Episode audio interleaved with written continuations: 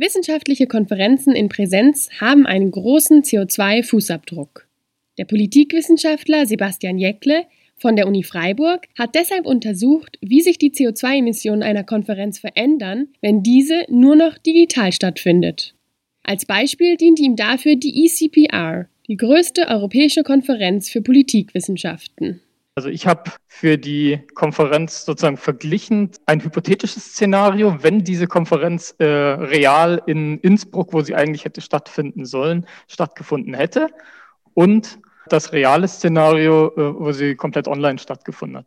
Konkret heißt das, er hat hochgerechnet, wie viele CO2-Emissionen in Innsbruck entstanden wären, durch An- und Abreise, Catering, Übernachtung und den allgemeinen Stromverbrauch. Diese Emissionen hat er dann mit dem CO2-Verbrauch verglichen, der bei der Online-Konferenz tatsächlich angefallen ist. Der Strom für die Laptops und Monitore und die Serverleistung. Das Ergebnis ist eindeutig. Man käme jetzt für diese Konferenz in Österreich im absoluten Minimum auf so knapp 580 Kilogramm CO2-Äquivalente pro Person. 580. Online hingegen hätten wir im absoluten Maximum in etwa 6 Kilogramm. 580 Kilo versus, versus 6 Kilogramm. Das ist, steht wirklich in überhaupt keinem Verhältnis. Der Politikwissenschaftler fordert deshalb, Konferenzen sollten auch in Zukunft vermehrt digital stattfinden. Oder immerhin so, dass es die Möglichkeit gibt, online teilzunehmen. Auch weil die Wissenschaft eine Vorreiterrolle habe.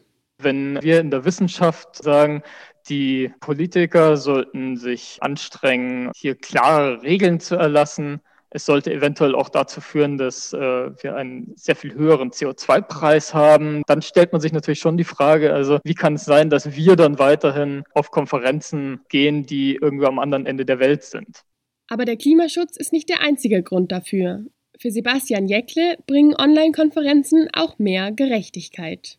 Menschen, die beispielsweise nicht so einfach reisen können, sei es jetzt, weil sie vielleicht äh, irgendwelche Behinderungen haben, deswegen Probleme haben zu reisen, weil sie Krankheiten haben, chronische Krankheiten, weil sie vielleicht äh, Kinder haben, für die sie sorgen müssen und dann ist es auch nicht so einfach. Und auch für Leute, die natürlich das Geld vielleicht nicht haben. Auch für die dürfte es sehr viel einfacher sein, an der weltweiten Forschung teilzunehmen, wenn sie sich einfach zuschalten können über das Internet.